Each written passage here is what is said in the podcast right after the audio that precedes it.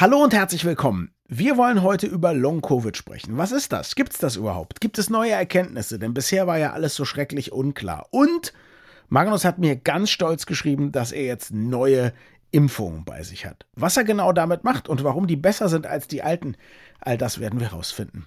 Viel Spaß. Das Gehirn und der Finger. Was in unseren Köpfen und Körpern so vor sich geht. Ein Podcast mit Dr. Magnus Heyer und Daniel Finger. Magnus, als ich das letzte Mal eine Veranstaltung moderiert habe, wo es um Long-Covid und Long-Covid-Forschung ging, da gab es die ersten Studien, die gesagt haben, es könnte sein, dass auf lange Sicht es so ist, dass Dinge verändert werden im Körper, dass man eine größere Chance hat, zum Beispiel später mal eine neurodegenerative Erkrankung zu haben. Das war die eine Richtung. Eine ganz andere Richtung hat gesagt, nein, Long-Covid ist eigentlich nur, wenn Symptome, die man von Covid hatte, also sowas wie Atemschwierigkeiten, Schlappheit oder so, wenn die lange bleiben. Das waren so zwei ganz unterschiedliche Arten, das zu betrachten.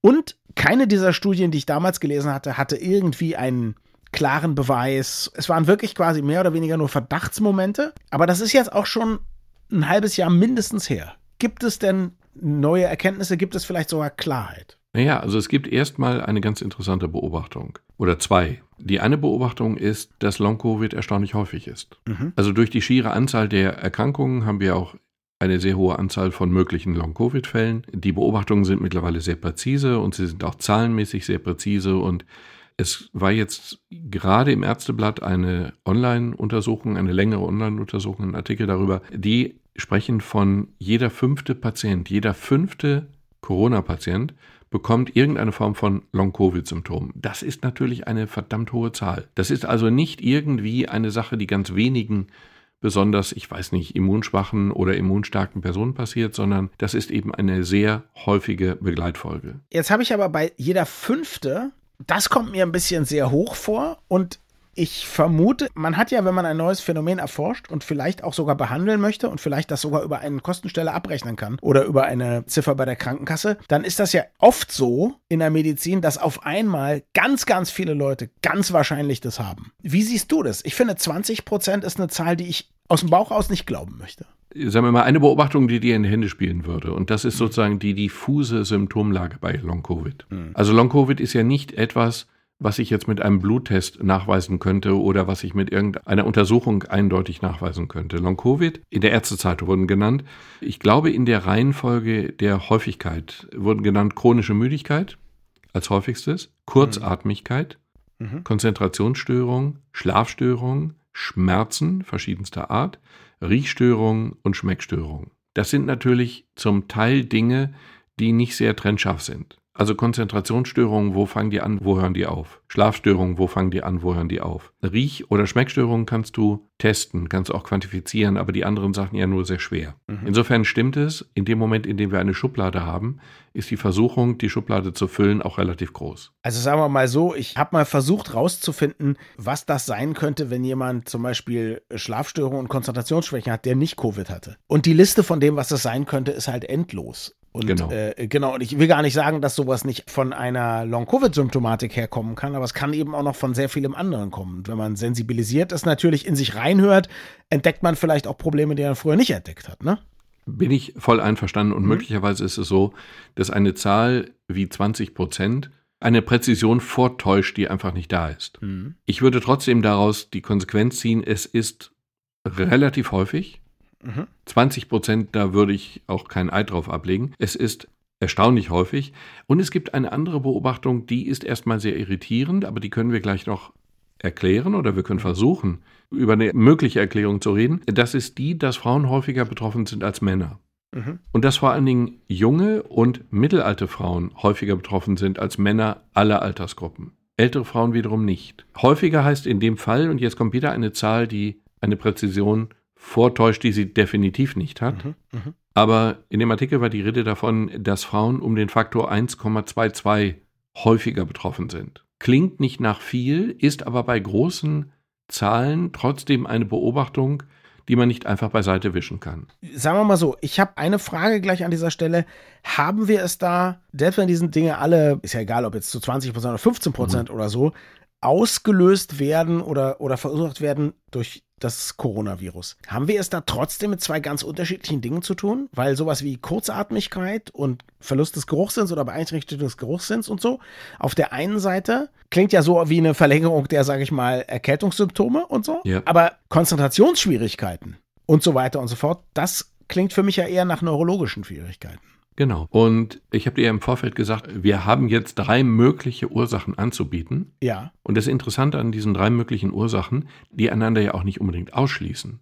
Ja. Das Interessante an diesen drei möglichen Ursachen ist, dass sie diese Unterschiedlichkeit der Symptome erklären können. Denn es ist ja richtig, Kurzatmigkeit ist eher ein Problem in der Lunge, wohingegen chronische Müdigkeit oder Riech- oder Schmeckstörungen ja erkennbar ein Problem eher im Nervensystem oder im Gehirn selber sind. Hm. Also wir können über die Theorien reden und die erklären ein wenig diese unterschiedlichen Symptome, die man haben kann. Sind es denn Sachen, die häufig bei ein und derselben Person auftreten? Weil ich zumindest aus der alten Studienlage damals so eher das Gefühl hatte, man hat entweder oder. Also ganz selten haben Leute diese lange Kurzatmigkeit und gleichzeitig schlimme Konzentrationsschwächen. Also nach meiner Erfahrung ist das richtig oder ist es immer noch gültig? Aber meine Erfahrung ist sehr, sehr eingeschränkt. Okay. Hm. Und ich kann nicht sagen, ob es darüber Studien gibt. Oder anders gesagt, ich kann vermuten, dass es sie gibt. Ich kenne sie aber nicht. Aber ja. ich gehe davon aus, eher davon aus, dass die Leute betroffen sind von einzelnen dieser Symptome oder vielleicht zweien, aber nicht von dem ganzen Bündel. Okay, spannend. Dann lass uns über die möglichen Ursachen sprechen. Es gibt die RO3. Mhm. Und dass es drei gibt, heißt ja, wir wissen eigentlich immer noch nicht, was eigentlich die Ursache ist. Ja. Aber wir kommen dem zumindest, ja, wir kommen dem zumindest näher. Das eine ist, dass das Virus selber einfach im Körper bleibt. Oder dass Teile von dem Virus einfach im Körper bleiben. Was würde denn das bedeuten, dass Teile eines Virus im Körper bleiben? Naja, Teile, auf die zum Beispiel das Immunsystem reagieren kann, wenn die Teile wieder sichtbar sind. Das ist nicht mehr das eigentliche Virus, also es bedeutet genau. nicht mehr ein paar Viren sind da oder so, sondern Ach so, äh, nein, eigentlich nein. ist das Virus bekämpft, aber man hat Virusreste rumliegen sozusagen. Genau. Ja. Mit Teilen meine ich jetzt nicht einen Teil der großen Gruppe der Viren, ja. sondern mit Teilen meine ich Teile des einzelnen Virus. Okay. Mhm. Das kann Teil der Virushülle sein, es kann dieses Spike-Protein sein, was auch immer. Also hat man bei Long-Covid-Patienten das auch öfter gefunden als bei anderen oder ist das reine Spekulation? Ich glaube, es ist eine reine Theorie. Okay. die allerdings nicht so abenteuerlich ist, wie sie jetzt klingt. Erstmal könnte man ja sagen, okay, also das Virus entert den Körper, okay. Also klingt für mich übrigens gar nicht abenteuerlich. Ich wollte trotzdem wissen, ob man da schon Evidenz hat. Sozusagen. Ja, ja, klar. Ja. Aber das Virus entert den Körper. Das Virus wird dann irgendwann, früher oder später, also bei Geimpften sehr viel früher, bei Ungeimpften unter Umständen sehr viel später vom Immunsystem erkannt und Mhm. bekämpft. Und wenn das Immunsystem stark genug ist, dann schafft es ja auch, dieses Virus zu bekämpfen und zu beseitigen. Mhm. Und damit ist die Krankheit dann vorbei. Das erleben wir ja selber, die meisten von uns, aber jedenfalls im Bekanntenkreis alle. Es gibt aber tatsächlich Viren, die genau dieses schaffen, die nach einer Infektion sich im Körper verstecken. Mhm. Das tun zum Beispiel Herpesviren, also Windpocken. Die Mhm. Viren, die Windpocken auslösen, die lösen nicht nur Windpocken in der Kindheit aus, sondern sie bleiben hinterher im Körper. Wenige von ihnen, also nicht Mhm. die große Menge, die die Krankheit gemacht hat. Aber einige von denen bleiben im Körper und trickreich dann ausgerechnet noch im Nervensystem. Die verstecken sich in Nervenfasern. Die tauchen da unter. Und die tauchen da jahrzehntelang unter, wenn man Pech hat, Glück hat, wie auch immer. Aber die Viren sind einfach da. Die allermeisten von uns ich weiß jetzt nicht, irgendwie 80, 90 Prozent aller Erwachsenen haben eben diese Herpesviren, die bei ihnen Windpocken ausgelöst haben, im Körper. Und wenn das Immunsystem, und jetzt wird es eben relevant, wenn das Immunsystem schwächer wird, aus welchen Gründen auch immer, also das kann einfach nur bei älteren Leuten der Fall sein oder es kann der Fall sein, wenn wir irgendwelche Krankheiten haben oder wenn wir irgendwelche Medikamente bekommen, die das Immunsystem schwächen müssen.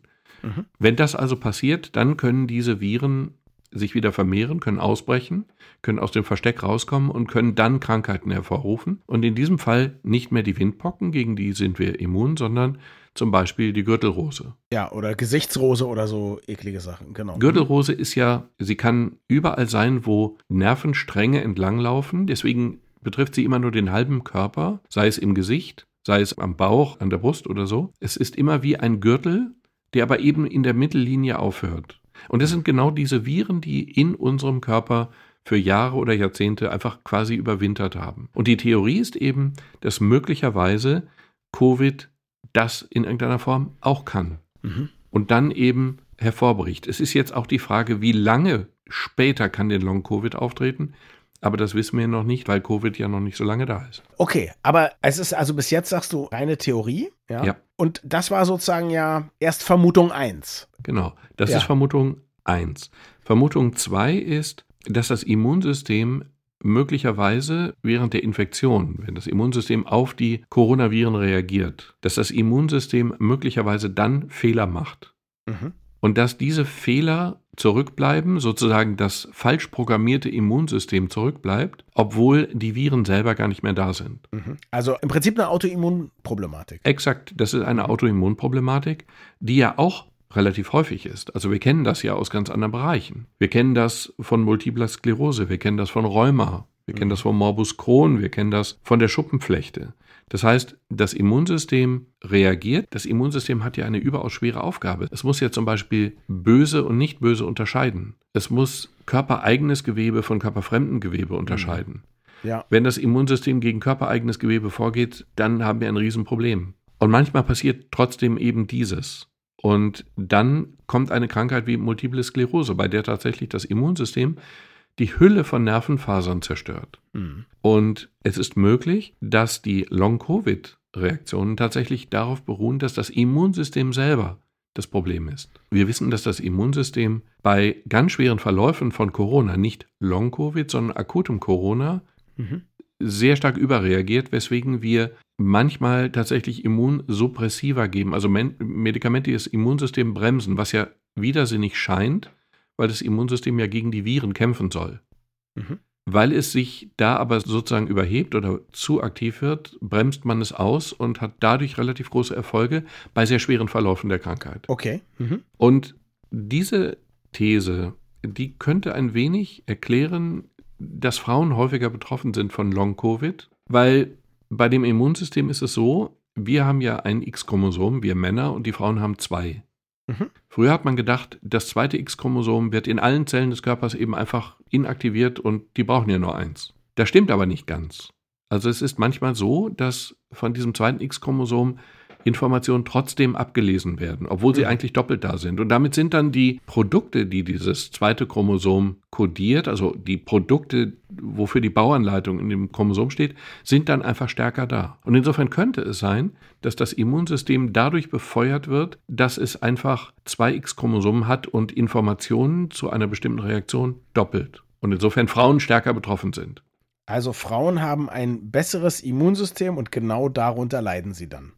Wäre eine mögliche Erklärung. Mhm. Wäre eine mögliche Erklärung, genau. Jetzt gibt es noch eine dritte Ursache, hast du gesagt. Eine dritte mögliche Ursache, ne? Genau. Ja. Die dritte Ursache ist leicht erklärt. Es gibt die Theorie, dass die Viren die Blut-Hirn-Schranke schädigen. Die Blut-Hirn-Schranke ist eine geniale Konstruktion, die das überaus empfindliche Gehirn vor Eindringlingen schützt. Das können Chemikalien sein, das können Viren, Bakterien, irgendwelche sonstigen Schädlinge sein. Das Gehirn wird einfach geschützt vor der Umgebung.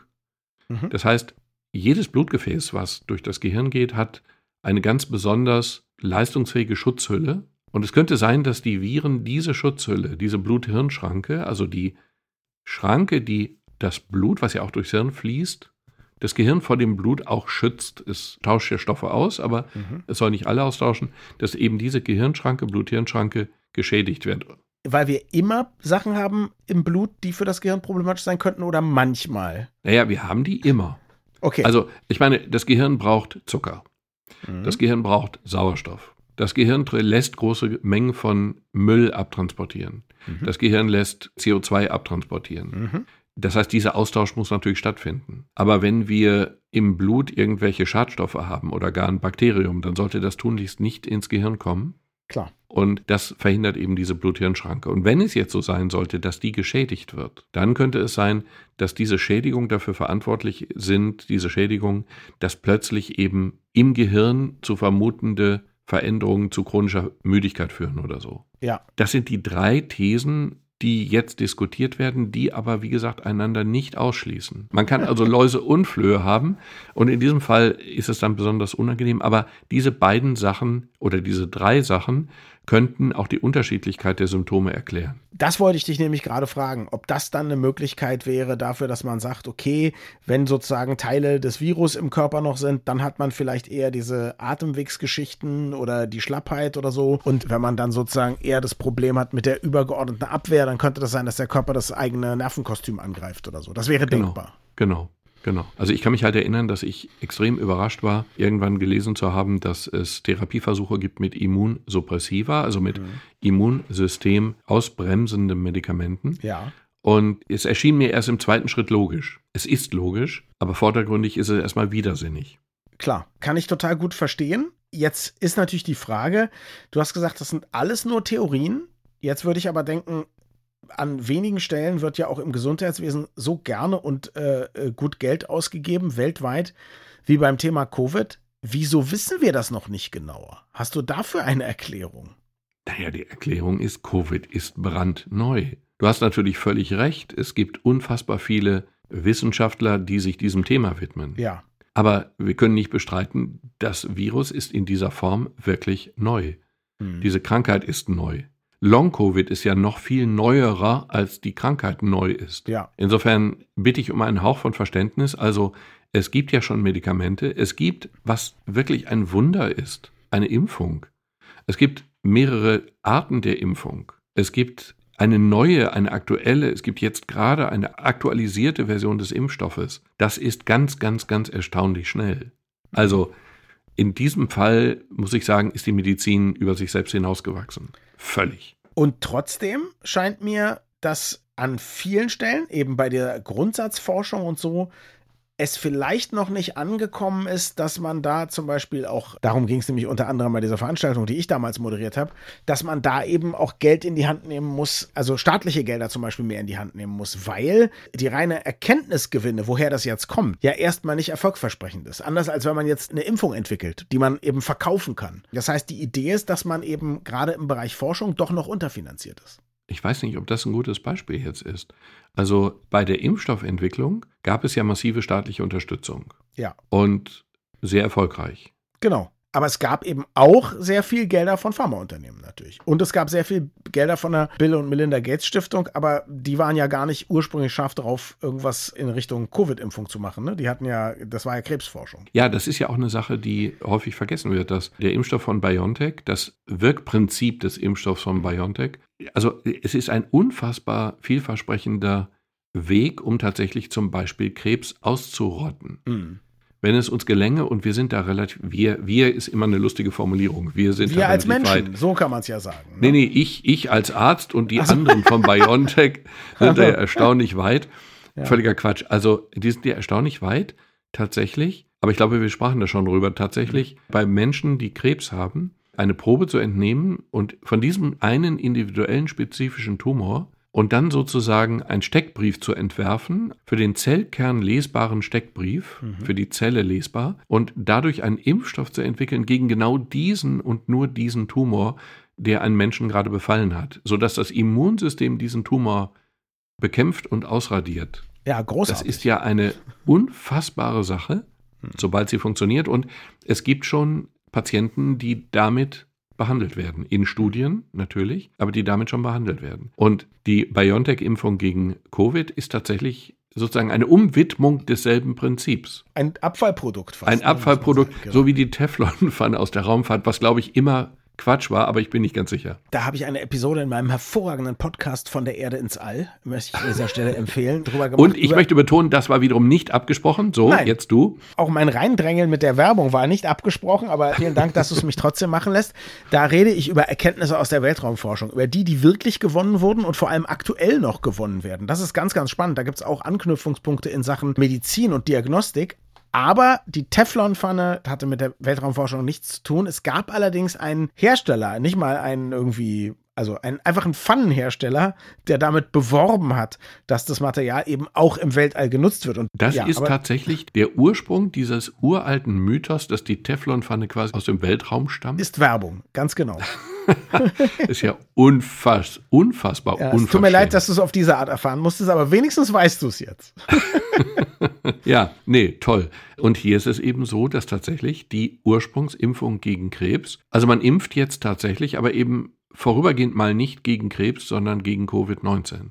Ja. Das Wirkprinzip ist exakt das gleiche. Und das ist auch das Tolle daran. Die Universalität dieser Waffe ist fantastisch. Aber interessanterweise, das muss man ja auch sagen, haben wir jetzt keine, also wie, beim Krebs denkt man ja, dass man sehr viele, sehr individuelle Stoffe irgendwann braucht, je nachdem, welchen genetischen Fingerabdruck der Krebs hat. Mhm. Jetzt könnte man ja denken, das wäre bei Covid auch so. Ist aber nicht so, nicht? Also, das ist ja erstaunlich, bei wie vielen Menschen diese Impfung da gut funktioniert. Naja, es ist ja so, wir haben verschiedene Covid-Stämme Mhm. und diese Impfung, die ja im Prinzip nur ein Auslesen von Eigenschaften eines spezifischen Virusstammes dann sind. Mhm. Diese Impfstoffe, die müssen ja dann auch entsprechende Testverfahren, klinische Studien durchlaufen. Mhm. Und die sind ja jetzt schon fertig. Und jetzt haben wir eben einen Impfstoff gegen die Omikron-Variante, allerdings nicht gegen die ganz aktuelle Omikron-Variante. Und dadurch haben wir jetzt wiederum bessere Chancen, dass das Immunsystem spezifischer vorbereitet ist, wenn das Virus tatsächlich kommt. Genau. Und jetzt kannst du mal stolz erzählen. Das ist ja so, ich habe zum Beispiel eine neue Kaffeemaschine,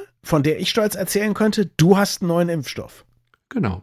Deine Kaffeemaschine steht auf dem Kühlschrank, mein Impfstoff ist in dem Kühlschrank.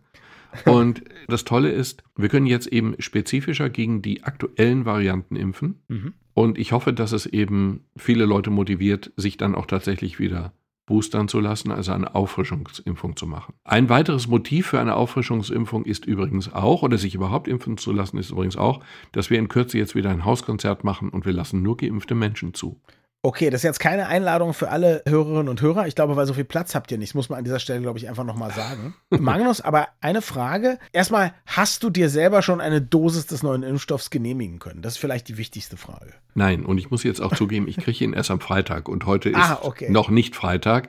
Also, wenn Hörerinnen und Hörer das hören, dann ist gerade Freitag, aber heute ist Dienstag. Genau. Wirst du denn sofort bei dir nachlegen? Ja. Oder bist du, ja, machst du? Mhm. Okay. Ja, ja, ich werde ganz, ich werde ganz zeitnah nachlegen. Vielleicht traue ich mich auch wieder, mich von meinem Cousin impfen zu lassen, der Mathematiker ist, Mhm. der allerdings beim ersten Mal dermaßen selbstbewusst zugestochen hat, dass es mich dann doch verblüfft hat. Darf der das denn als Mathematiker? Ist das nicht streng verboten? Wenn ich es ihm erlaube, darf der das. Jetzt ist es bei mir so. Ich habe im April war ich ja erkrankt, nachdem ich auch geimpft und zweimal geboostert war, mit einem sehr milden und angenehmen Verlauf. Ich weiß jetzt nicht, ich habe mir das nicht eintragen lassen bis jetzt. Ich weiß gar nicht, ob, wenn ich mir das eintragen lasse, ich jetzt schon wieder eine Impfung haben darf. Ungeachtet dessen würdest du mir trotzdem raten, mir jetzt eine Impfung zu holen, weil ich tendiere dazu. Seit April. Also es gibt Ja. einige Faktoren, die eine Rolle spielen. Ja, Der Hauptfaktor ist selbstverständlich, wie lange es her ist. ja. Die Empfehlungen der Ständigen Impfkommission würden es dir ausdrücklich noch nicht empfehlen. Ich unterstelle ja immer, dass das nur deshalb ist, weil die denken, ach, wir haben sonst vielleicht gar nicht genug Impfstoffe für alle. Das Problem scheint es jetzt ja ausdrücklich nicht mehr zu geben. Genau, aber in guter alter Tradition weiß man ja nicht, wie die das so sehen.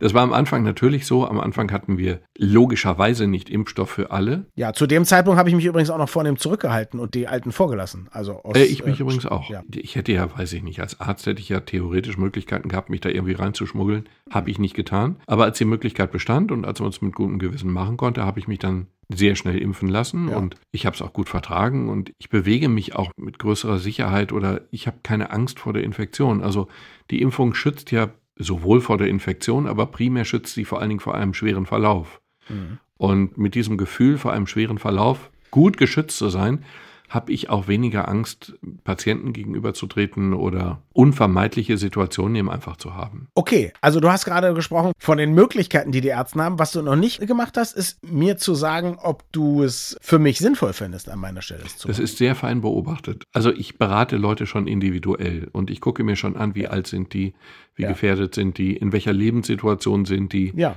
wie viel Kontakte haben sie und daraus ergibt sich dann ein bisschen auch eine Feinmodulation der Empfehlung.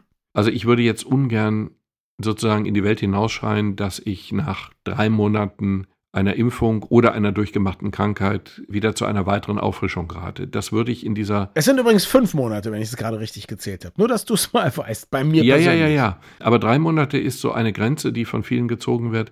Aber ich spreche mit den Leuten schon persönlich Ja. und glaube, das sollte man auch tun. Und insofern. Und nicht in einem gesagt, Podcast, meinst du? Wie gesagt, ich gebe dir gleich eine Empfehlung, aber erst, wenn das Mikrofon ausgeschaltet ist. Okay. Dann aber problemlos. Aber die Empfehlung dann eben nicht übertragbar auf alle Leute, die zuhören. Ich möchte trotzdem betonen, es ist toll, dass dieser neue Impfstoff da ist, dieser aktualisierte. Und es ist einfach eine zusätzliche Chance. Es geht einfach darum, nicht krank zu werden mit einer höheren Wahrscheinlichkeit und wenn doch einen sehr moderaten Verlauf zu kriegen. Ich habe die latente Hoffnung, dass ich durch meine Impfung und Auffrischung die Krankheit längst gehabt habe, aber sie nicht bemerkt habe. Mhm. Es gibt Fälle, in denen das nachgewiesenermaßen so ist. Bei meinem Schwiegervater war das so, es wurde durch eine Zufälligkeit ein Test gemacht. Das hing damit zusammen, dass er wegen einer Banalität im Krankenhaus war. Und ein Patient, bei dem man das dann nachträglich nachgewiesen hatte, der hatte Corona, also musste man die anderen Patienten in dem Zimmer testen. Er war positiv, er hatte das Virus, er hatte das Virus sogar relativ konzentriert und er hatte überhaupt keine Symptome. Mhm. Gar nicht, von Anfang bis Ende nicht.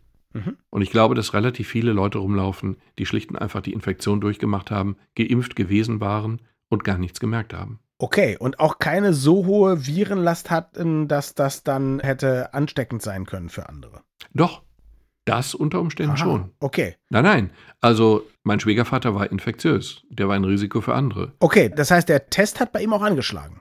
Ja, genau. Das war ja das Merkwürdige.